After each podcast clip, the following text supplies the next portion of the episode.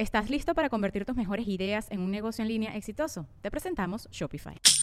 Tal vez no lo sabías, pero nuestro podcast More Than Mamis es un negocio. Y lo comenzamos, por supuesto, para desahogarnos y hablar sobre la maternidad, no para convertirnos en expertas de ventas y del e-commerce. Así que sí, necesitábamos ayuda para vender nuestro merch y poner en marcha nuestra tienda. Por eso estamos tan contentas de usar Shopify. Regístrate con tan solo un dólar por mes en shopify.com barra sonoro, todo en minúsculas. Ve a shopify.com barra sonoro para llevar tu negocio al siguiente nivel. Shopify.com barra sonoro. Sonoro.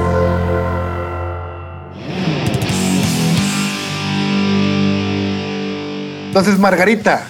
Margarita, pero un poquito más. Margarita del hielo. De hecho, ni ¿O de siquiera es dulce. Ah, vainilla. Ni siquiera es dulce, es un poco. Yo, yo, yo ni sé, no ¿Sabes qué es conocía la flor de la el vainilla. sabor de la vainilla. O sea, realmente el sacar la vainilla es algo bastante costoso y todo lo que es sabor vainilla realmente es fake. ¿Cómo? Ya me estás albureando, güey. Ah, Vámonos a la intro, Lord, por favor. Sacar la vainilla de quién. Hola amigos, bienvenidos. Bienvenidos a su podcast en donde Coque se dedica a alburearlos No, no, no, a no, no, no. ustedes, a Shubi, y de vez en cuando, cuando me agarra de bajada, a mí. Si te agarra de bajada, pues ya te está albureando, pero bueno. Ya está, ahí, autoalbur. Mm.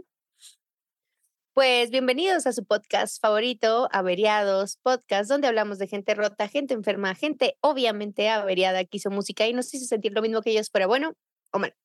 Yo soy Lors, amante del paquetaxo.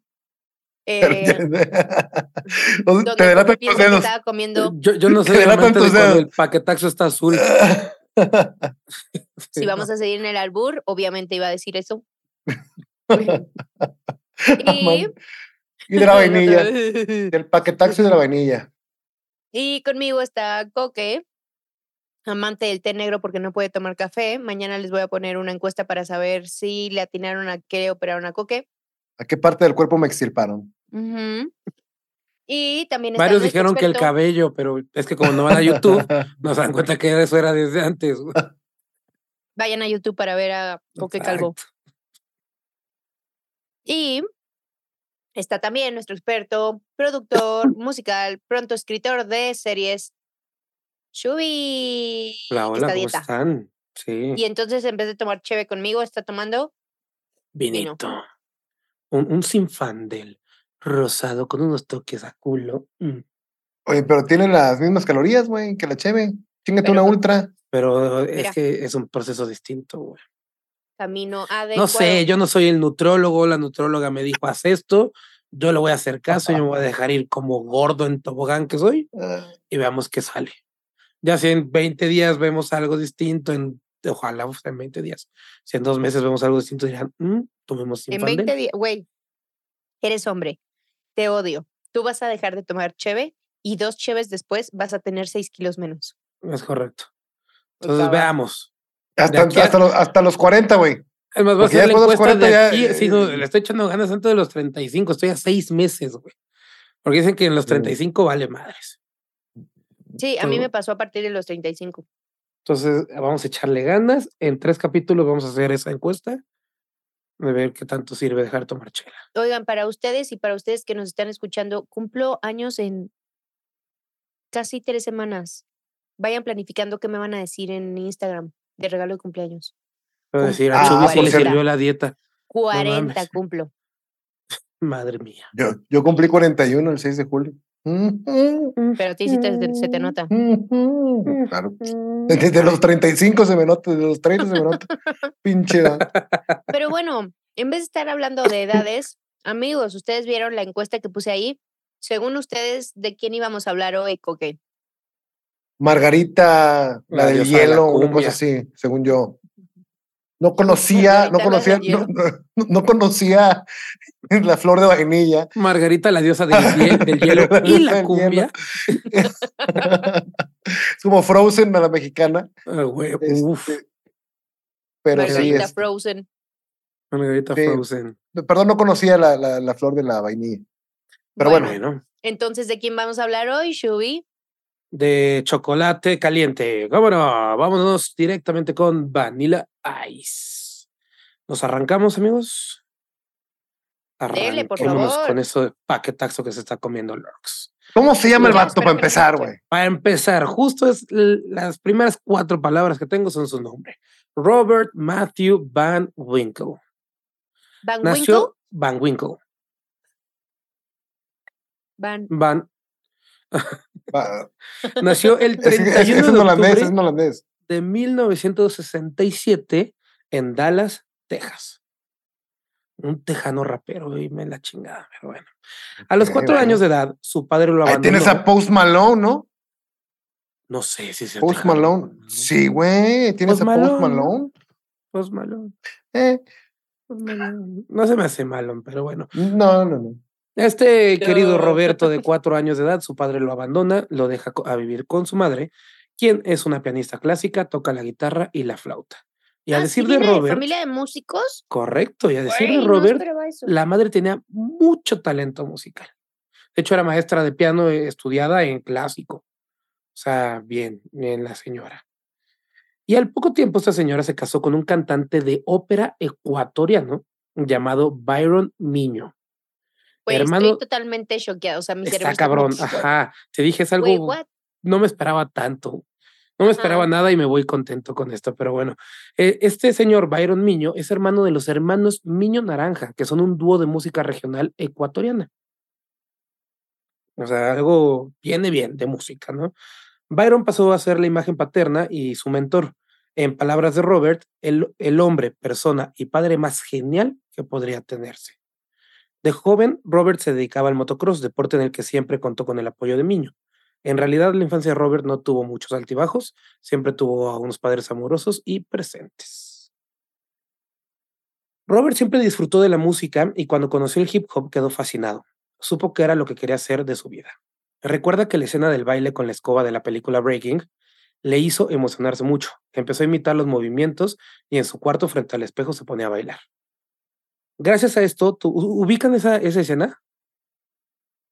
Es, es, eh, hay tres películas que hacen como muy famoso al, al, al breakdance, que Ajá. antes se llamaba breaking nada más, eh, en los en los ochentas y justo esta es una de ellas y sale un güey, un, un negrillo que va ahí barriendo y se pone a, a- a bailar así todo el breakdance, no con la parte que conocemos de las piruetas y todo, pero sí todo eh, como el movimiento de todas esas madres, ¿no? Bastante hazle otra coqueta. vez. Ajá. Eso es más chayanesco, pero pues soy latino. Se entiende, ¿no? Se ok, entiende que, Byron. que vengo de Chayano y papá, ¿no? na, Sí. na, na, Ok. na, na. Es el papá de todos. Bueno, gracias a esto tuvo sus primeras apariciones en público. Iba a diferentes clubes, en su mayoría afroamericanos, y se ponía a improvisar breakdance y rap. Pero Supongo ver, que. su padrastro era latino Ajá. y, o sea, ¿quién, quién tenía algo que pudiera haberlo lanzado hacia allá? El, El No, neighborhood. El, el, el, el neighborhood. O sea, Sí, The el Hood. auge del hip hop y el, y el, el Hood claro. fue el que lo lanzó, lo escuchó, o sea, como te decía, quedó fascinado al escucharlo, vio estas películas, le mamó el baile y dijo, esto, esto es lo que De quiero. aquí soy. Y de ahí se puso a pegarle, se puso a pegarle, hasta que, pues, digo, supongo que era, era bueno, ya que lograba cobrar cincu- 40 dólares al día. De hacer esto, Ok. de, de ir a, a bares a improvisar tanto rap como baile. Cuando valían los dólares, no como ahorita.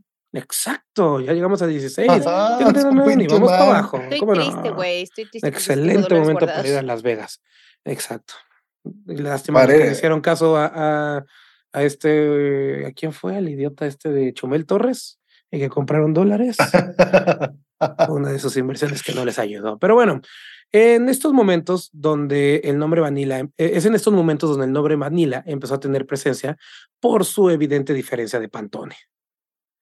¿No? Eh, eh, eh, ¿Su, su qué? Su evidente. Es el antecesor de Eminem. gra- sí, sí, de hecho. Y, y de hecho, al final van a ver como si gracias a este cabrón existieron güeyes como Eminem. Digo, ya estaban los Beastie Boys que ya si bien hacían Sí. por la sí. cuestión del hip hop, eran güeyes blancos y demás, no había, ah, o sea, ha habido un güey que, que, que hiciera este pedo y que trajera como esta cuestión del hood y que fuera blanco, ¿no? Eh, a él no le encantaba que los de su grupo de breakdance le llamaran así, ya que solo lo hacían para molestarlo por su Pero, color pero, de piel. perdóname, Chubi, va, va, va, va- ah, por, por su color de piel, ya. ok. Ajá, la diferencia en pantones. eh, unos eran diferente colorcito, entonces a él no le gustaba que, que fuera solo para chingarlo, pues. Eh, el hip hop poco a poco se empezó a convertir en la vida de Vanilla. Mientras iba a los bares por la noche, durante el día, en los descansos de la secundaria, se reunía con sus compañeros a practicar. Tenían batallas de freestyle. Eh, ¿Qué es freestyling? No, porque recuerda que, que había días en que le ganaban sus compañeros y que ya así, que, que estaban insultando así, cabrón, ¿no? Como es el freestyle y el rap. Eh, y que entonces se iba a su casa y estaba, se iba acordando cómo le ganó este iba cabrón. y lo- llorando.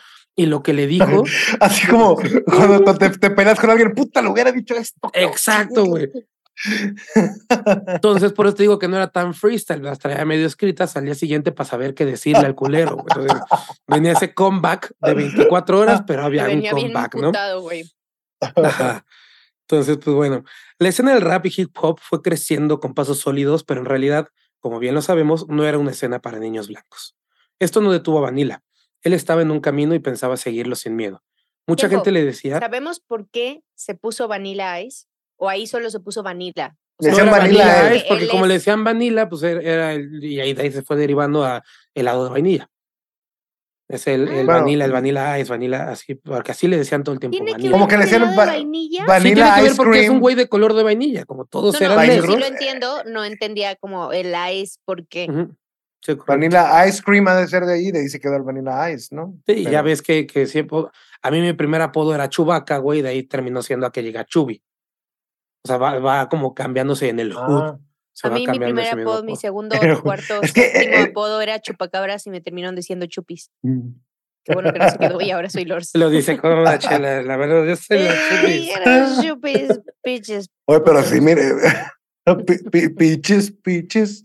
Oye, pero entonces sí traes barrio, Lorx, tú también. Traes, Claro. tra- traes ¿Tú- barrio. tú da- ¿La ¿Dudabas? Chupis? ¿Dudabas de la Chupis? dudabas de la de la chup- chupis. Nadie duda de la Chupis. Pero bueno, a este carnalito mucha gente le decía que esto no era para él e incluso recuerda que un día su mamá le dijo que los niños blancos no rapeaban. No saben saltar. Los niños blancos no saltan, no ¿Qué- rapean. ¿Qué tipo de ya no se regaño es ese, güey? Los niños no rapean. No, sí, güey, siento que es una canción del príncipe del rap blanco. Vanilla. Te mudas ahora mismo con tu tío de Belén. O sea, ¿Cómo me cagaba de risas? Te mudas ahora mismo con tus tíos de Chicago. Como. Digo que también estaba en el lugar más blanco del mundo, que es Texas. O Sí, sea, güey. entonces, No, no, no, no, no, no tanto. Bueno, Dallas no Güey. tanto, pero en general. Y Dallas no tanto. White es- trash, white Ajá, trash. es, es, es- es la, la cuna de los rednecks, güey. Sí. No, está más, está, respeto, ¿no? eh, eh, está más paleste, ¿no? La cunita así, Alabama. Tantito. Bueno, es que mira, toda esa Sí. fila, güey. Toda- Toda, esa fila. Sí, Puedo poner un círculo rojo enorme ahí eh, en la espalda. Ok, pues bueno, la vida de Vanilla cambió por completo en un club llamado City Lights, una noche en la cual había un concurso de talento. Un amigo lo retó a subirse diciéndolo, míralos, tú puedes bailar mejor que todos ellos. Él lo pensó, aceptó y se subió a demostrar lo que sabía hacer. Se puso a bailar, dio unas cuantas vueltas de cabeza, ahora sí como lo que conocemos del breakdance, Como le había enseñado Gerardo de Caló. es correcto. Y después agarró el micrófono y empezó a rimar a capela. No había pista y él dijo, chingue su madre, se aventó unas, con unas barrotas. Y pues lo que él no sabía es que en ese club estaba repleto de gente pesada de la industria musical y que estaban buscando talentos, tal cual como el nombre Lo lo que decía. él no sabía. Guiño, guiño. güey. Ok, entonces en ese momento, y es en ese momento que Tommy Kwon, dueño del City Lights, lo vio y se convirtió en su representante, consiguiéndole un contrato discográfico con la disquera independiente Ichiban Records. Dato curioso, Vanilla Ice no decía de dónde venía, ya que era impensable que el hip hop proviniera de Dallas. Es por eso que mucha gente piensa que Vanilla es de Miami. De hecho, Ah, bueno. se- ajá, Ah, se dice, no, es que eh, en Miami ya había un, un güey negro que sí hacía hip hop, o sea, que era como de, de relevancia, entonces ha- había como una cierta línea, ¿no? Pero eh, Dallas, imposible, ¿no? De hecho, se dice que Ice Ice Baby, Ice Ice Baby habla de sus habilidades como MC de Miami y de un tiroteo. Entonces, bueno, no se dice, de eso habla, ¿no? Entonces, de ahí viene todo ese desmadre. Em, su primer disco fue sacado en 1988 con el título Hooked. el cual logró vender 48 mil copias nada más. Y logró presionarlo y, lo- y logró posicionarlo dentro de la industria, logrando que fuera de tour con artistas como Ice-T, este, eh, Stetsasonic y Mixalot, entre otros. Fue gracias a esto que Vanilla dejó la escuela, ya que como él dijo, era quedarme en la escuela a escuchar a maestros aburridos y babear sobre la mesa o recorrer el mundo de gira y ganar millones de dólares. Creo que sabemos Güey. cuál escogí. Hace muchas referencias a Varo este cabrón. Muchísimas. ¿Será white trash? Yo Es siento raro, que güey, porque no podría ser white trash viniendo de una familia tan. O sea, yo siento que culturalmente gente ajá, preparada, con, ajá, con pre- tanta preparada. cultura, con tipo temas musicales de ese nivel, pudiera ser white trash. Pero a lo mejor él sí era white trash y su mamá no era. Puede ser. Racismo a que la no inversa. hereditario. Racismo a la inversa. ¿Quieres que te cancelen? Oye, pero lo, lo que sí es de que, de que ya, o sea, no, no fue, no pegó al primer madrazo. O sea, ese fue su primer disco y más o menos no fue bien. Sí, Pensé que era su primer disco, el de Ice Ice Baby, cabrón. De hecho, mucha gente lo conoce como si fuera el primer disco, pero ahorita vamos a llegar a ese punto y Ah. por qué. Mm. ¿no? Este, dentro de la leyenda, se supone que hay un DJ en Georgia que durante la promoción de Play That Funky Music hizo él un cover de Play That Funky Music, o no un cover, un sampleo Ajá. y le rapeó encima. Eh, le dio la vuelta al disco y se encontró una canción que le llamó la atención. Las cosas eh, empezaron a explotar de golpe, los teléfonos de la radio de Atlanta no paraban de sonar pidiendo la canción, la cual era Ice Ice Baby. Y este, bueno, detalle curioso, todo el mundo pensaba que Vanilla Ice era negro, ya que pues no ¿Tiene tenía dinero voz de negro? suficiente. No. Pues es que Más bien todo el hip hop era, era, era de Ándale, negros. sí, creo que era Entonces, eso. No es que como él no tenía el dinero, ajá, es, es, es estereotipos al fin y al cabo, y, Sí, y claro. la gente generaliza. ¿no? Entonces, como él no tenía el varo para hacer un video, pues la gente no lo había visto, no sabían ni qué era. Entonces, nada más escuchaban su canción, escuchaban que era hip hop y dijo, es negro.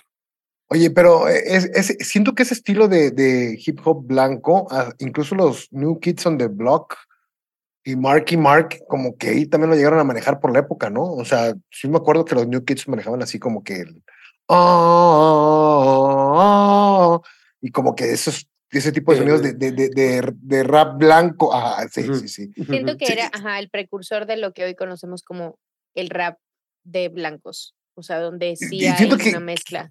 Incluso New Kids, ¿eh? O sea, siento que no, creo que sí fueron antes que Vanilla. No sé si estoy ahí No estoy seguro de esa parte. contemporáneos, pero sí siento que, digo, además de Beastie Boys, que evidentemente fueron sí. los papás de todos en el 86, sacaron su disco, pero sí, ese, porque era un hip hop, hip hop, como, como Mac Miller, ¿no? Correcto. Eh, desde mediados de los ochentas, entonces, pues sí, de hecho salieron antes que, que nuestro queridísimo Vanilla Ice. Porque todo esto que le estoy contando fue ya en el 88. Entonces salieron, salió New Kids on the Block antes de. Vanilla Ice. Ok, pues la Cuando salió Vanilla Ice yo tenía cinco años. Sí, ya, ya sacamos la matemática con tu edad de hace rato. sí, yo no había nacido. Cállate, que tú estás igual que yo. Y tú eras un bebé, o sea, tú eras un esperma. Para esa época yo creo que sí. No, de hecho ya, ya era un feto. Es 88, nació en el 88, puede ser que ya, Puede ser que ya al menos Ya eras un ahí. pensamiento. ya formándome. Quién sabe si un pensamiento, pero ya estaba formando. El vato canche, al fin, como hijo de Chayanne, Yo estaba ahí creando un dedo, creando un músculo. ¿Cómo no? Mis órganos, ¿cómo no? Ok, Por pues con, favor, si no están viendo YouTube, vayan a ver a Shubi crear un músculo, músculos. un dedo. y luego muy orgulloso tomarse su copita de vino. ¿Cómo no? Pues con todo este ritmo y este bailongo, eh, la canción empezó a ser número uno en todos lados. Georgia, Tennessee, Dallas, se empezó como a correr, no había tenido un lanzamiento oficial, ¿no? Y eso hizo que llegara a oídos de Charles Koppelman, ejecutivo de SBK Records, con quien logra un contrato de 250 mil dólares de adelanto. Eh, dejando atrás la negociación que estaba por cerrarse con Atlantic Records. De hecho, ya estaban a punto de firmar y este cabrón llegó y rompió todo, ¿no? Acá menciona Vanilla algo que me hizo como medio emputar, que la gente piensa que las cosas para él surgieron de la noche a la mañana, pero que en realidad fue un paso de tres años hacerse un nombre. y que él no cobró ni un dólar. Por favor, cabrón. Hay gente que estuvo ocho años y que unos no lograron nada y que otros apenas empezaron a lograr o estar en el mismo lugar que él, ¿no? Pero bueno. Pero bueno, a su favor voy a decir que en esa época he was a new thing, ¿sabes? O sea, no era como un blanquito rapeando y haciéndolo como lo hacía Pero- él, güey. Entonces estuvo en el lugar adecuado, en el tiempo adecuado. Hoy ese güey lo intenta y tiene que cambiar a pop. O sea, Pero, pero aparte el vato, la verdad es que, digo, escogió una línea de bajo que es una de las mejores de la historia, que es de Under Pressure, de David Bowie y, y- Queen. El tum, tum, tum, tum, tum, tum. O sea, es, es- no, no puedes no tener un éxito con esa línea de bajo. O sea, es- o sea, o sea, no estaba más que, más, más no que es prefabricado original. más que prefabricado. Así es, chicos. Ice Ice Baby es, samplea a David Bowie y a Queen. ¿Qué? Pero ok, si no tienen idea de qué estamos hablando, vayan a escuchar las canciones de Vanilla Ice. y ya nos dicen qué piensan. Si todavía no era ni siquiera un esperma en esa época, pues vayan a escucharlo. Ni un pensamiento. Si no estaban creando sus Haciendo músculos. dedos y músculos. Ok, Oye, Shubi, te iba a comentar, ahorita en, eh, este, estuve checando unos datos interesantes del señor Van Winkle. Y por ahí vi que en algunos bios dicen que efectivamente nació en Miami, en Miami. Ok. Welcome to Este, Miami, bienvenido. Eh, a Como diría Cristina, ajá, Miami. Este, pero tú dijiste que había nacido en Dallas, entonces ya me confundí. Pero a lo mejor me quedé pensando y dije, ah, a lo mejor el vato se esmeró tanto Es que, ajá. en hacer creer a la raza. Justo era de hay Miami un que- pedo, este es un pequeño spoiler. Hay un desmadre que hicieron con unas biografías. Entonces, o sea, yo muchas cosas que saco es de una entrevista que él da en VH1. O sea, es un programa que le hacen de biografía en VH1 y él sale hablando en ella y demás. Pero este sacó él una biografía, la disquera sacó otra y se hizo un cagadero, hicieron un- un- unos reportajes y salió la verdad. Ahorita vamos a llegar a esa parte, pero sí, justo ese es el cagadero que trae. Pero se supone que el oficial es que nació en, en Dallas. Ya. Para ahorita, O sea- o ahorita sea, dos manipulando más y llegamos. a ¿Me esa estás parte. diciendo que, el- que los medios de comunicación manipulaban la información? Eh, ¿Me confirmas. Joaquín? Es correcto. sí, te confirmo, Joaquín. Este, efectivamente, los medios manipulamos, digo, manipulan la información. Ok. Pues bueno, justo para 1990, yo ya tenía un año y cacho de nacido, sacó su segundo álbum, el cual se titulaba To the Extreme, el cual Extreme. prácticamente es un relanzamiento, ya que es el mismo playlist, pero con Ice Ice Baby. Ah, no mames. güey. Ah, o sea, justo ya incluye la canción que llevó a Vanilla a ser un One Hit Wonder. Y lo más triste de todo es que yo llegué a tener el cassette, ese así me acuerdo que el vato venía así como que atrás de acá, con Ajá. piernas abiertas acá y eh, como un fondo verde o azul, algo así atrás. Y la única pinche canción que recuerdo es esa, güey. Y yo era de los vaetos así de que, digo, hasta el de Caló, todo me lo aventaba de corridito. El de MC Hammer que salió en aquella época, Ajá. donde viene aquel Touch This, todavía tengo recuerdos de otras canciones como Let's Go Deeper, We Gotta Go Deeper, pero de ese disco, güey, no recuerdo otra rola más que esa, güey. Es, o sea, era Eh. tan malo, güey, que no recuerdo otra canción más que esa. güey. Pues sí, justamente ¿Sabes lo Rap que. Ninja? ¿Cómo? Rap Ninja. Ah, ese vendrá Ah, después sí, con sí, las sí, sí, tortugas Viene un poquito después, justo. justo de lo Cool as de lo que voy a hablar. Eh, pues como les digo, fue un reissue que sacó SBK Records como para decir, ah, lo que hiciste con esa disquera está culero, hagamos esto y, y metamos la rola por la cual firmaste acá, ¿no? Efectivamente, la canción se hizo número uno en todo Estados Unidos. Cuenta Vanilla que le entregaron el disco de oro y que al siguiente día, literal, le entregaron el platino. Una semana después, un doble platino. Y a las dos semanas después, un triple platino. O sea, fue un ¿Eso qué significa, Shubi, en términos- de canción. No, no, no, de- sí, sí, pero ¿cuántas copias llegó a vender? El número está Acá como de- de- de- de exacto. millón, unos de- de dicen a- 40 millones, otros dicen 11 millones, la disquera dice 7 millones, entonces tal cual por eso no incluí como, como el, el cantidades, número de ajá. copias porque no encuentro el, el, el número exacto. Algo le pasó a Coque. Se pegó en el dedo chiquito. No, no, no, es que no, 40 millones o 100 Ah. millones, o sea, es. Y dije, ¿por eh, haz de cuenta que me pegaste, haz de cuenta que me Está pegaste. el- llorando por lo que vendió, güey. Ok, pues los millones que sí sabemos que eh, fueron los millones de dólares los que empezaron a llegar. De la noche a la mañana, Robert Van- Winkle desapareció para convertirse en el famoso Vanilla Ice. La vida de famoso le llegó muy rápido. Los coches, los paseos en helicóptero y todo lo que quisiera lo tenía al alcance de su mano. Pero hay una cosa a la cual él recuerda con mucho sentimiento. Le compró una casa a su mamá y se encargó de que tuviera una buena vida. Y deportó a su, deportó a su padre. Cortó al otro culero y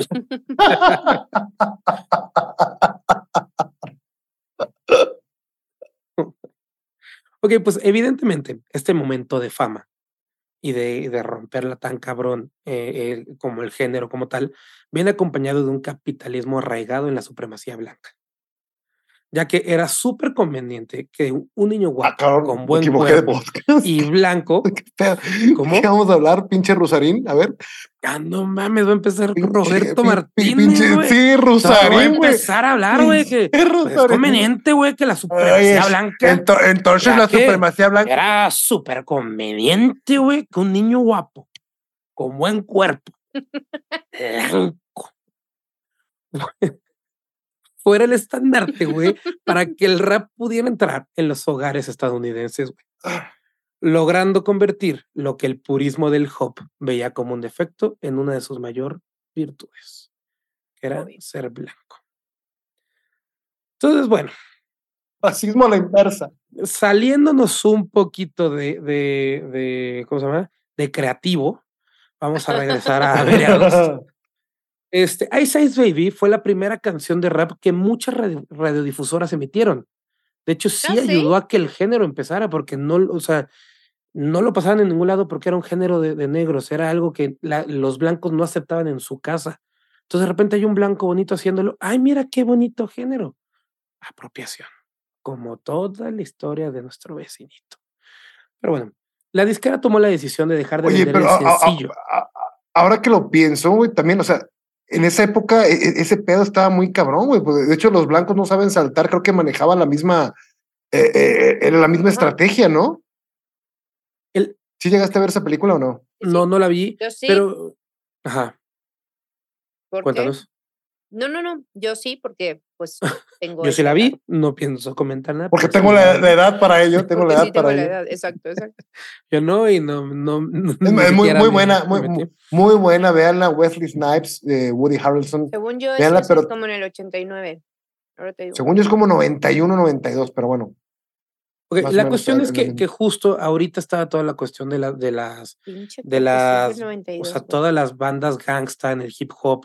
Era un pedo de sí pelearse entre ellos, eh, que Coque supiera todo y enojarse, güey, filetearse, güey, hacer el, fil, el, el- el costurerito, güey. El costurerito en vivo. Sí, güey. Entonces, realmente, de hecho, eh, la, la gira que hizo con Ice-T, güey, es, es justo la, la gira esta de, de, de no más violencia que se hace en Estados Unidos y de ahí arranca ese movimiento del hip hop con la madre esta de no más violencia porque se estaban matando todos contra todos, güey. Así eran las pandillas de- todo Pero yo esto. también güey. Ajá. creo, güey. Era todo el gangsta hip hop, güey. Pero también creo que los negros que lo jalaron tenía también como un tema de quiero jalar nuevo público. Si ya están abiertos a escuchar rap, pues que escuchen rap de verdad. Si voy a traer este telonero, sabes que me va a traer nuevo público, por mí Sí, no, está y, bien, y también, pues depende de en qué disquera estás firmado y todo ese desmadre. O sea, claro. dónde se está moviendo. También recordemos que pues, hay varo de por medio. Pues si quieres em, eh, que tu rapero blanco que tienes firmado en tu disquera funcione, lo metes a esos tours. ¿Quién es dueño de esos, de esos conciertos? Pues los blancos. Entonces, todo viene, esto sí es bien todo construido desde la disquera, tanto lo bueno como lo malo, ¿no? Y ahorita vamos a, a llegar a esa parte. Ok, como les quería comentar, la disquera tomó la decisión de dejar de vender el sencillo para vender el disco completo. Ven que antes vendían el disco del single con dos temitas más, lo descontinuaron y lo que querían era vender el disco completo, decisión que les favoreció ya que lograron convertir a To The Extreme en el disco número uno en ventas. Claro. Eh, Vanilla dejó su carrera en manos de la disquera, ya que él no tenía experiencia en eso y era muy joven. las cosas que no le hacían mucho sentido y que llegaba y llegaba a discutirlas con Koppelman, siempre se, ter- se terminaban haciendo ya que lo convencían con dinero. Y en las palabras de Vanilla, dice, Charles es bueno. Cada que llegaba a discutir con él, salía de su oficina aceptando lo que él quería y siendo un millón de dólares más rico. O sea, el güey realmente no estaba ahí por la música. Pues dice que sí al después, pero te digo, tiene mucha, Eh, eh, es- mucha eh, mención sobre el dinero. En los reality de MTV no se ve que esté muy involucrado en la música, la verdad. Justo después de eso es cuando dijo, no, la imagen y todo. ¿Quién, y quién dejó. ¿Viste ese eso. reality? Obvio. ¿Cuál de todos, güey? El de Vanilla, el que sale Vanilla. Es que apareció como en siete, güey. Ah, no mames. no sé. O sea, hubo una racha de puro reality show. De- que de- de- desde, que, desde que MTV dejó de hacer, de, de sacar buena música, ya no música, vi ningún. Sí, The Real Vanilla World, ese pedo, no. todo. Ajá. Pero sí estuvo en un chingo de reality shows. De hecho, hasta tuvo pedos con gente de los realities y todo, pero bueno. Solamente vi el de Flavor Flav, ese sí, el, el Flavor of Love. Yo no sabía quién era Flavor Flav. Hubo uno de Hit Me Baby One More Time que tenían que volver a hacer rolas. O sea, que, que ponían así como unos güeyes medio hit- One Hit Wonder y los ponían a, a rehacer canciones de otros artistas y demás. Ah, ya. A ver, te digo, apareció en un chingo de realities. Ok, pues el ascenso de Vanilla Ice fue tan rápido y contundente como su caída. Luego de la fama que obtuvo por Ice Ice Baby, los problemas empezaron a llegar. Tuvo problemas con Queen y David Bowie por el sampleo de la canción, ya que en ningún claro. momento hubo una negociación o siquiera una solicitud a préstamo o algo para usar el sample. Si bien, Sí, se mamó, güey. Pero si bien, como dice Koppelman, el, el ejecutivo de la disquera, con lo cual estoy muy de acuerdo, dice que en esa época era el principio del sample y no había tantas reglas como las hay hoy. Hoy es muy fácil decir que las cosas se hicieron mal desde un principio y que se debió de haber firmado un contrato con Queen y con Bowie. Pero antes se solía hacer sin permiso y con un simple acuerdo económico. Perdóname, pero discúlpame, pero acabo de hacer una recomendación en el That Rock Sunday de Beastie Boys, de su disco Paul's Boutique del 89, y los vatos consiguieron de los Beatles, cabrón. Y incluso estaba viendo que les salió Digo, se ampliaron casi que todo el disco y pagaron 250 mil dólares de regalías porque lograron hacer unas negociaciones bien cabronas. Le salió barato. No. Sí, está barato, es barato, cabrón. O sea, se ampliaron los biles, cosa que nadie se ha atrevido a hacer, creo que hasta la fecha. Este, ¿cuánto te hubiera costado nada, más por eso, güey? Nada más por eso. Es justo lo que dice este güey, que 89, que antes era como eh, pedir un permiso y dar como un varito, ¿no? O sea, algo así de, eh, te doy tanto varo, Pero sí, pero un varito representativo, no agarrarte la pinche rola y chinga tu madre. El o sea, pedo es que estos güeyes no hicieron ninguno ni otro. Se basan en, ay, es que estábamos empezando. Sí, sí tienes razón, pero se estaban pasando de verga, güey. Pero los derechos de pues autor no, no, no te van empezando, no mames. Claro, claro, güey. Pues sí, en cuanto firmas, yo creo que cierras de que, oye, todo este tiempo he usado este, este back y No, aparte firmaron a negociar". Vanilla. SBK firma a Vanilla por Ice Por Ice eso es, Baby. güey, pues habla con ellos de una vez para conseguir el permiso, porque Eh, yo lo usé Antes de no firmarte, yo quiero ver firmado el permiso de que puedes usar el sample. De que voy a mamarme te legalmente quiero, con esta pinche rola. Porque yo claro, te quiero por esa canción. claro. Quiero ver el permiso y ya te firmo lo que quieras, te doy lo que quieras. No Así, sé, pero ya a tantos años después creo que es fácil criticar, o sea, como dicen a, a, a caballo corrido es fácil, no sé qué chingados dice la frase. Bueno, la idea es esa. Hice ser un es pinche señor y no me salió. Pero bueno, la cuestión es, Se la diste peor. este, si ya valió verga, pues ya valió verga. O sea, le pasó en el pasado y es muy fácil criticarla ahorita, güey. Entonces, considero, bueno, evidentemente ni Vanilla ni SBK eh, hicieron ninguna de, de pedir permiso, llegaron a un arreglo económico, como lo que dice Coque, y al convertirse en una canción que vendió millones de copias, la demanda nos hizo esperar. Y con ella llegaron la de los otros eh, samples que se incluían en el disco. No solamente le tuvieron que pagar a David Bowie y a Queen. Pero bueno, tuvo que pagarle Manila a Queen y a David Bowie 4 millones de dólares. Siento que le salió sumamente barato. Güey, en esa época no son Sí, cuatro millones. de pero dólares, e- él generó muchos más millones con esa canción. Y la disquera también. O sea, 4 millones es nada. De hecho, a Wild Cherry, por, por la canción la de Play That Funky Music, tuvo que pagarle 8 millones por samplear esa canción. No mames. Ajá. Y bueno, tuvo que pagar otro par de millones para los demás samples del A- a o sea, le pagó cuatro millones a los dos o a cada uno eh, de Bowie. O sea, por, a los dos. No, no me atrevo a decir, a confirmarte una ni la Eh, Es que creo que incluso hay una cierta controversia en el sentido de quién fue el que compuso la línea de bajo. Muchos dicen que es Bowie y otros dicen que es Queen, pero por ahí hay, incluso en la misma canción original, cierta controversia en cuanto a la composición.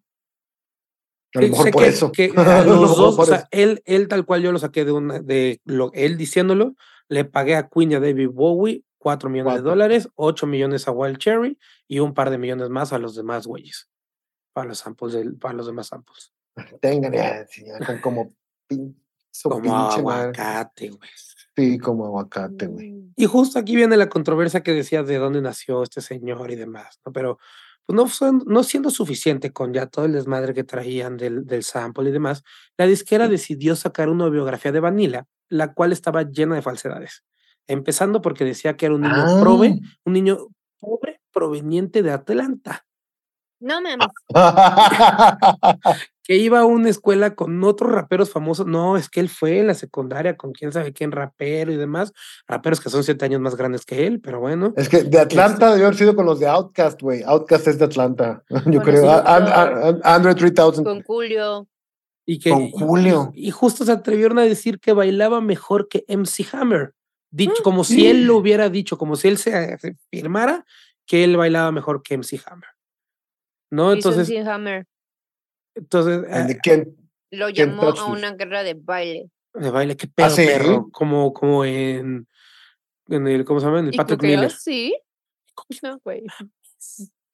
¿Hay video? Sí, Joaquín, ¿hay video? Ok, bueno.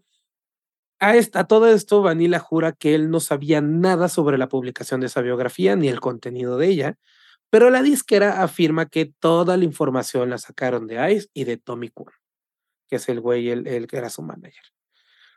Eh, poco después, un periodista de Dallas sacó un reportaje desmintiendo todo lo, de la todo lo que la biografía decía, a lo cual Ice contestó con la cosa más inteligente del mundo sacó un libro autobiográfico titulado Ice by Ice, de Vanilla Ice Story in His Own Words.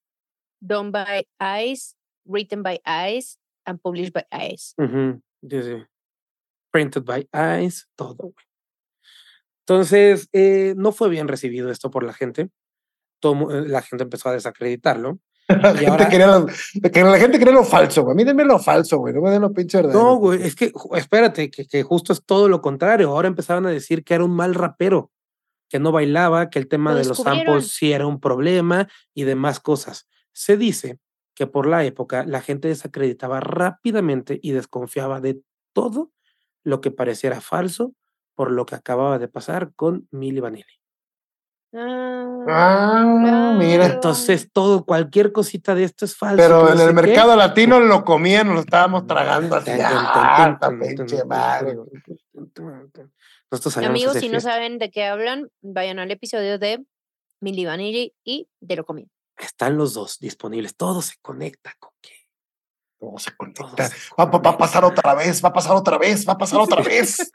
Ok, vamos a, vamos a entrar con una anécdota curiosa. A ver. Una noche, mientras Ice estaba en su cuarto de hotel, alguien tocó la puerta. Al abrirla, se encontró con varias personas a las cuales él describe como personas del tamaño de jugadores de fútbol americano. Era Sush Knight y compañía, y le dijo, si quieres que cantar, tienes que pagar, y le, así le entregó un chingo de papeles, ¿no?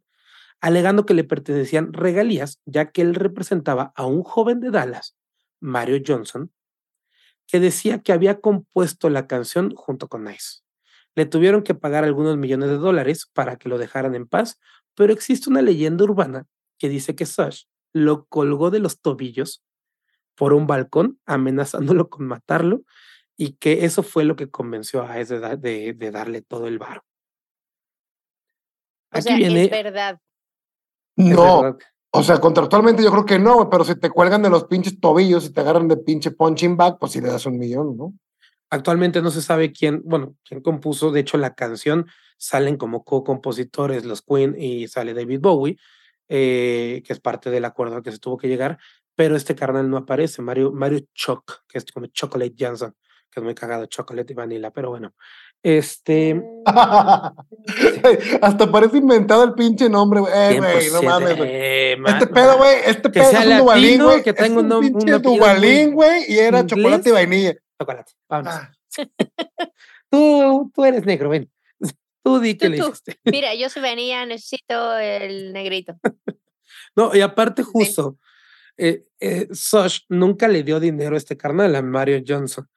De hecho, aquí vas a ver un poquito la forma en la que Vanilla piensa, güey. Ya que es una persona que lograba ver lo bueno dentro de lo peor.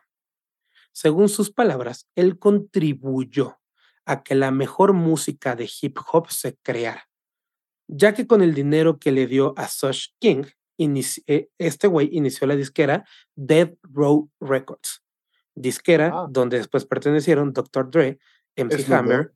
Tupac, Snoop Dogg y otros raperos y hip hoperos sumamente importantes. En pocas palabras le cobraron piso, o sea, y el pinche chocolate, Exacto, cho- güey. cho- el pinche Para chocolate cobrarle fire. piso y, y- le- y este, llegó a vamos. Vanilla Ice, le llegó chocolate fire, güey, y le dijo, "Ey, te mochas porque acá compusimos nosotros y ya, güey. Eso, carnal. Y con eso hicieron una disquera y gracias a eso tenemos todo el desmadre y Dr. Dre, pues vienen 50 Dr. Cent, Dre- de Dr. Dre también viene. Eminem, de Dr. Dre viene, o sea, entonces Vanilla Ice hizo que existiera todo eso, Lurks. Lo apoyo, apoyo a Robert Van, Winkle con, en ese con sentido. Bobby. con el Bobs. Ok, con después de esto, la carrera de Vanilla Ice se vino abajo. Nada de lo que ¡Qué hizo después logró que su carrera volviera a estar en ascenso. Sacó más discos. Salió en la película de las tortugas niñas con la canción Ninja Rap. Go Ninja, go Ninja, go. Hizo su propia película titulada Cool as Ice. As Yo Ice, en vi. una moto, en una moto Yo amarilla, la sí, vi claro. y me enamoré. Sí, ¡Ah! Era muy rostro el güey, la neta, pinche. Yo estaba enamoradísima, güey. Sí. El vato parecía como eh, deportista, tenía el estilo de deportista más que de cualquier otra cosa, ¿no? De Era bad modelo. boy, güey. No, ajá. Rubio, bad boy, canta rap, que sí puedo rapear, no como los negros que no puedo entender nada. Canta rap que En entiendo. este hogar no va a entrar música de negros. Exacto. A mí no me hables de ese pinche moreno. No mames, Lorx. Pero bueno, vámonos, vámonos rápido. Logró ser modelo del libro Sex de Madonna, Güey. que de hecho tuvieron un breve romance entre O ellos sea, que se la duró cenó. ocho meses. Durante ocho meses. Ocho meses. Y no días. solamente se la cenó, Madonna le propuso matrimonio, Mm. matrimonio, y él la rechazó. Las cosas eran ¿Sabes muy cuál? rápidas, era muy No, no le llegó, no, era no le muy llegó al precio, güey. y se fue. Pero se fue diciendo que toda la cuestión del modelaje de para lo del libro Sex, él- eh, Madonna no tenía permiso y jamás le dijo que era lo que quería hacer con esas fotos que le Mm. estaba tomando. Ah, hijo de. Mm. Güey. Esto es lo que dice Ice Ice Baby. Digo, el Ice Ice Baby, güey, sí. Es como que son la- las, ace- las acereje, no son las ketchup, güey. Son las acereje. El Ice Ice Baby dijo eso, güey. Entonces, pues se la cenó, le dijo que no para casarse y después le dijo, y usaste mi imagen sin nada, pero mira, ya no voy a decir nada porque eres bien shady, señora. Sí, mira, págale los cuatro millones tú a David Bowie y quedamos a mano y ya la ven. Oye, aparte, aparte, Madonna en esa época andaba en celo, güey. O sea, en esa época fue cuando sacó el de erótica y su No, libro de sex, güey. Y Justo su pinche vi- era- su video de erótica y aparte era estaba en su, la cúspide de su. Sí, dijo que era tanto enfermo el pedo de- del sexo que también dijo, no, carnal, ya mejor, mira. Patitas. Es- es- Eso me da un chingo de risa, güey, porque un chingo de risa los vatos de que no, yo soy bien pinche cogelón. Y no, con todas las ninfómanas son las Co- mejores. conoces, conoces a una morra que en verdad coge un chingo de un hombre, güey. Eso le pasó a, mi querido. Sí, güey, sí, güey. o sea, Sí, güey, sí, güey. Es la mejor dieta que puedes tener, güey. Te puedes tener güey como. Ben Affleck, acabas de- todo seco con Sí, Jennifer sí, sí, López. sí, ándale, así el vato, güey. Pinche vato, Jennifer sí. López. Como nada más te falta pinche. Ah, qué buena rola, qué güey. buena rola, güey. Pero sí, güey, acabas con nada más te falta el pinche Wilson Jennifer por un lado. Ok, pues los memes noventeros no se hicieron esperar. Memes, entre comillas, para los que nos están escuchando. Eh, se hicieron miles de parodias de Ice Ice Baby y de Vanilla Ice. Se hicieron canciones, apariciones en late shows, sketches. Pero hubo Según yo, Saturday Night Live tiene uno muy bueno. Sí, ese está muy cagado. Pero hay uno en especial que fue como el que más popular, el que más popularidad alcanzó y fue la parodia de Jim Carrey con su canción White, White Baby. Después de esto, Qué sorpresa. Vanilla nunca pudo ser visto igual, porque pues era un meme andando de los noventas, pero para ponerlo en nuestra realidad, ¿no? Eh, empezaron los intentos desesperados para volver a conectar con el público, cambió su imagen, cambió de género, ahora era un metalero con rastas y con una No, imagen ruda metalero. al estilo Cypress Hill, sí. No. Como nu metal, ¿no? Eh, así Ajá, como- sí, pero la imagen era como de metalero, cada bien, como Cypress Hill, o sea, que eras ra- new metal, pues, inicios de. Pero nada de esto le ayudó. Y tengamos en cuenta que todo esto apenas es 1993. o sea, así como subió, salió en el vato. 1990, sí, fue un, este sí fue un Led Zeppelin, güey. Ajá, ajá. Totalmente, güey. Como la historia viendo lo ha hecho saber, las drogas parecían la solución a los problemas de Ice. Obvio, gastarme el dinero que ya no tengo. Obvio. El éxtasis. Oye, pero ¿llegó a estar en bancarrota? No. Ahí va. El éxtasis, la cocaína y el alcohol empezaron a ser sus compañeros habituales. Su vida se vino abajo, llegando al punto de escribir una nota de suicidio y, en sus palabras, queriéndose matar con 30 millones en el banco. El dinero no me servía de nada. No podía comprarme amigos, no podía encontrar la felicidad en ningún lado. Eso dijo. En enero del 94, los amigos de él lograron revivirlo de una sobredosis que se había provocado en un baño. Entonces, pues, Órale, sí lo intentó. Sí, sí, intentó, y escribió la carta, intentó matarse y lo, lo ayudaron los amigos. Le ayudaron como a salir de todo este desmadre. Y tiempo después fue que conoció a. como siempre, ¿no? Que no tenía amigos. Ah, cuando estás bien tirado a la mierda, pues dices eso, ¿no? O sea, Pinche güey mal amigo diciendo que no tiene amigos y los otros güeyes salvándole, Salvándole la la vida. No mames. si hubiera leído la carta antes, pendejo, ahí te dejo, güey. Güey, te mueres, pendejo. Pinche abre la boca tu éxtasis. Pendejo. Trágate otra pastillita para que seas feliz. Toma. ok, pues después de salir de todo este cagadero, conoció a Lori, quien se convertiría en su esposa y madre de sus dos hijas. Intentó incursionarle en el new metal, esfuerzo que no dio frutos por más que trabajó con las personas clave del género, pero logró ayudarle a salvarla, al salvar su vida, ya que él se convirtió en una buena persona y estuvo fuera de todos sus problemas hasta que dejó de estarlo. ¿no? En 2001, MTV le habló. Sí, hasta que pues ya no, hasta que ya no fue buena persona. En 2001 reapareció en el ojo público cuando su esposa llamó al 911 porque le estaba golpeando. No, no. Ice fue arrestado para después ponerlo en libertad condicional y mandarlo a terapia familiar. Se reconciliaron como si nada. En las palabras de Lori, Robert no era una persona violenta. Fue mi culpa. Yo no le hice de cenar, no calenté la comida en el horno de microondas cuando llegó de trabajar. Y yo, qué tonta soy, tonta soy. Me lo merezco. Sí, hizo lo que yo tenía que hacer. No es cierto, amigas. No me cancelen, por favor. Ok, pues llegamos al final, ¿no? Entre reality shows y otro arresto, ahora por robo a casa hogar, la posibilidad, la posibilidad de reconstruir su carrera se vio realmente sepultada. Un buen momento, un gran hit y una serie de malas decisiones definen la carrera y vida de uno de los raperos más famosos y efímeros de la música. ¿Las cosas hubieran sido diferentes si la disquera hubiera tomado otras decisiones? Nunca lo sabremos. Lo que sí ¿Cómo- cómo- sabemos es que Ice Ice Baby llegó para inmortalizar y apropiarse de uno de los géneros y movimientos más importantes de la historia del mundo. Güey, ¿puedo preguntar si es que sabemos a qué se dedicaba mientras no rapeaba? ¿Qué se dedica ahora? Eh, Estuvo un chingo de tiempo en reality shows. So- apareció como en ocho reality shows de todo. Y empezó a ser como ese güey de la fama de, de- o sea, ese güey que aparecía, ajá, ¿no? que, que vivía de su fama anterior. Sí. Digo, no se dice actor, pero actor de reality shows, participante de reality shows. Ya. Eh, de ahí siguió haciendo varo, tiene un chingo de varo y de ahí tiene ahorita un, una, una granja, un predio de 80 hectáreas donde él vive, tiene un canguro de mascota, tiene animales, tiene muchas O cosas. sea, no se quedó en bancarrota, porque te iba a decir, no mames, ¿cómo te mamas 30 millones de dólares en éxtasis, güey? O sea, Sí, no. ¿Cuánto no, no, no, tienes que meter, güey?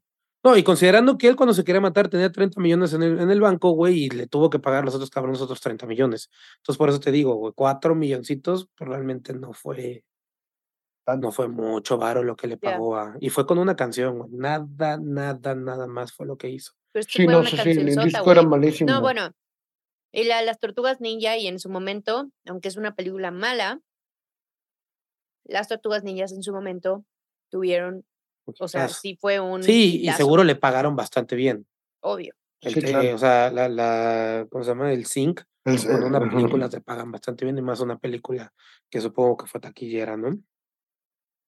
Eh, el último reality show o programa en MTV donde apareció fue en el MTV's 25 Lame, Lame. Lame, donde era como una especie de un top 10, pero pues al revés, las cosas más lame de los 25 y era un roast, digo 25 cosas más lames que hubieran pasado, fue un show especial de 1999 donde era un roast, iban comediantes a burlarse de los videos y de las 99, canciones y güey. todo este desmadre. eh, y el cierre del programa iba a ser que, que Vanilla apareciera con un bat y puteara su disco, ¿no? Que rompiera uno de sus discos. Este, y llegó al programa, todo chingón, el set y demás. Cuando le toca salir, decide que cómo va a romper su propio disco. Y rompió todo el set del programa de MTV. No, te vuelvo a invitar, pendejo. Y sí, ya fue como su- a, a lo, a lo único a lo que lo invitaban y el vato se pinche Will Smith, güey. La caga en su pinche momento. no soportó el cagadero. No mames, güey. Y pues ya está la historia de este cabrón que realmente yo sí considero que su canción tuvo mucha importancia y que, y que fue como un momento, un- una situación angular. O sea, ahora sí como dicen con los, los bebés, ¿no? Del, del milestone, del, del género y del movimiento en general de todo lo que representa el hip hop, porque lo puso en la mira de todos. Y, y pues han logrado cosas súper chingonas gracias al género. Sí. No pues todo- con eso te no- quedas. Yo creo que sí. Creo que hizo un cagadero con su carrera, pudo haber hecho muchas buenas cosas, pero al final se No, no, pero es que si no, la música. no, no tiene el talento, güey. No, yo creo que no hubiera hecho nada fuera de eso y tomó una línea de bajo, que de hecho yo, yo conocía esa línea de bajo por Ice Ice Baby y ya luego me di cuenta que era Claro. de una canción de Y Bowie de como Queen. tú, millones de personas. Sí, claro. Este, pero, sí creo que tenía talento, güey. Sí era bueno, güey. Bailaba bien, sabía freestylear, güey, rapeaba, güey. La canción, o sea, las eh, melodías que mete en, en Ice Ice Baby, más allá. Mucha gente dice que si le quitas el beat de, o sea, el- todo lo que es el riff de, de Queen y de Bowie no es nada, pero más allá de eso son buenas, son pegajosas y te acuerdas de ellas. es que ya me di cuenta que tú tienes fetiche con los raperos blancos, güey. Yo, yo, yo no, güey. Yo sí, yo sí apoyo a la, a la raza de color. Venga, son, son No, yo apoyo muy cabrón a la raza de color, pero me mama el blanco. También el negro. Pero el blanco, o sea, es que, a ver, de morrito, cuando yo tenía 13, 14 años, Eminem era para mí, Yui güey. está tratando de Está- ignorar sí, güey. Oh, no lo Primero, cachó. primero sacar la vaina, la, la vaina y luego me mama el blanco. Primero le, sí le gusta el negro, pero le mama el blanco. más el No, blanco. el blanco. Bueno, después de atorarme, me mamaba Eminem, me mamaba su música cuando era un morrito, güey. Y, y toda esta cuestión de ver de dónde viene, hacia dónde fue y todo, es algo que me gusta. No, y, si, y, si- y si, y si Vanilla neta sí dio esa lana y de ahí se fundó Dead Row Records, puta cabrón, la neta sí, sí, sí, Dile que no. Sí, gracias, Vanilla. tuvo su no, participación importante, güey. neta, fue- es- Productor ejecutivo del hip hop, cabrón. bueno. Al menos, Pues yo me quedo- eso. Yo me quedo con eso, sí, con su Dead Row Records, eh, su participación en Dead Row. Pues yo no me quedo con nada más que con sus realities. Yo lo amaba en los noventas. Con sus oblicuos. Te quedas con Con sus sus oblicuos. oblicuos, por supuesto, güey, con su moto y su cabello así cortado aquí, su mentón que podía cortar pinche vidrio. que parecía calamardo guapo. Pero Lords, tranquila. Lords va a empezar a filetearse ahorita. Así, hay, un piropo naquísimo ya en Tampico, digo, o sea, es que- pero espérate que no causa risas si no conoces la, la, la fauna de por allá. Pero, ay, no, no se los digo. No, ya dilo, seguro hay alguien de Tampico que escucha. Ya dilo Es que, de que se es que, es que, es que hay un, hay un platillo muy común de allá que es el salpicón de jaiba, ¿no? Entonces, este, la jaiba es la, la- la- A mí me gusta más el de salpicón de allá. espalda, del lomo.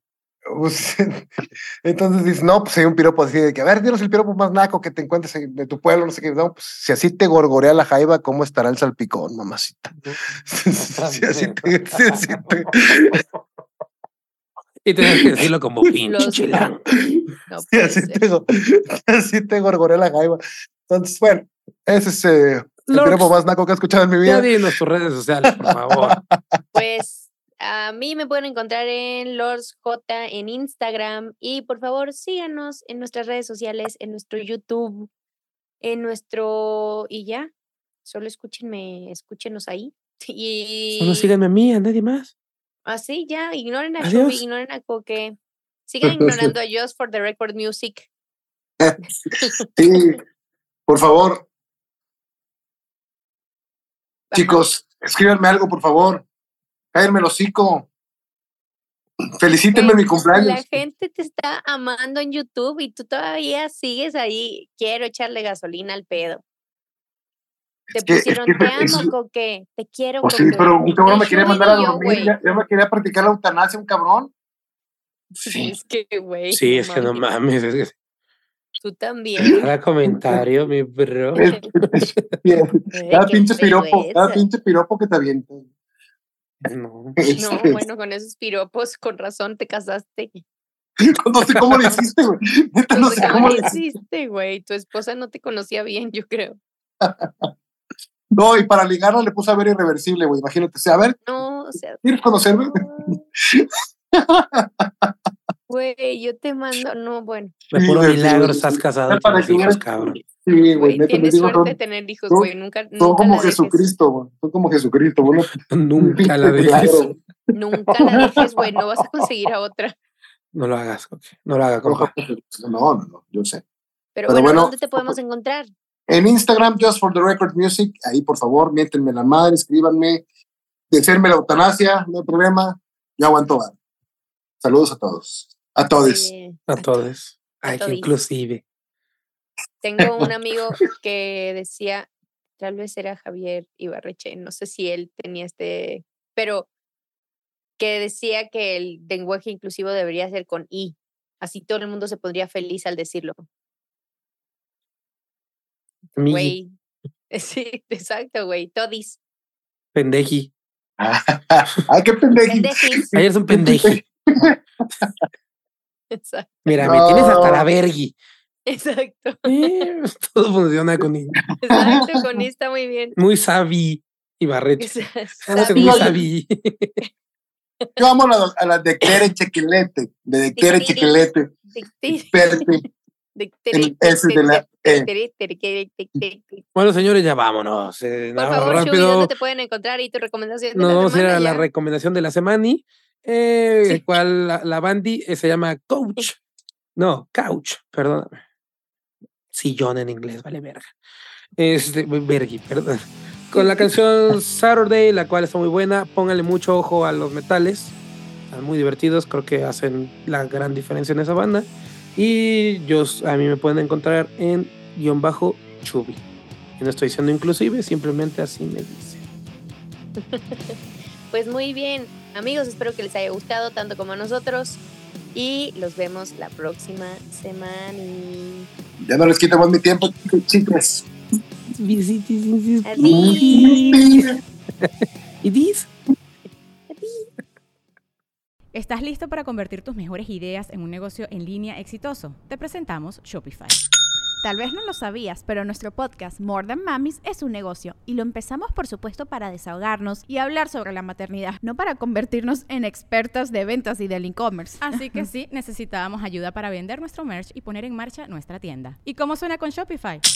Llegó otra venta. Shopify es la plataforma de comercio que está revolucionando millones de negocios en todo el mundo. Ya seas un emprendedor desde tu casa o desde donde sea, Shopify es la única herramienta que necesitas para iniciar, administrar y hacer crecer tu negocio sin dificultades. Con Shopify puedo gestionar pedidos, envíos y pagos desde cualquier lugar, brindándote toda la información y estadísticas de tus ventas al detalle. Regístrate para un periodo de prueba con tan solo un dólar al mes en shopify.com barra sonoro, todo en Ve a shopify.com barra sonoro para llevar tu negocio al siguiente nivel. Shopify.com barra sonoro.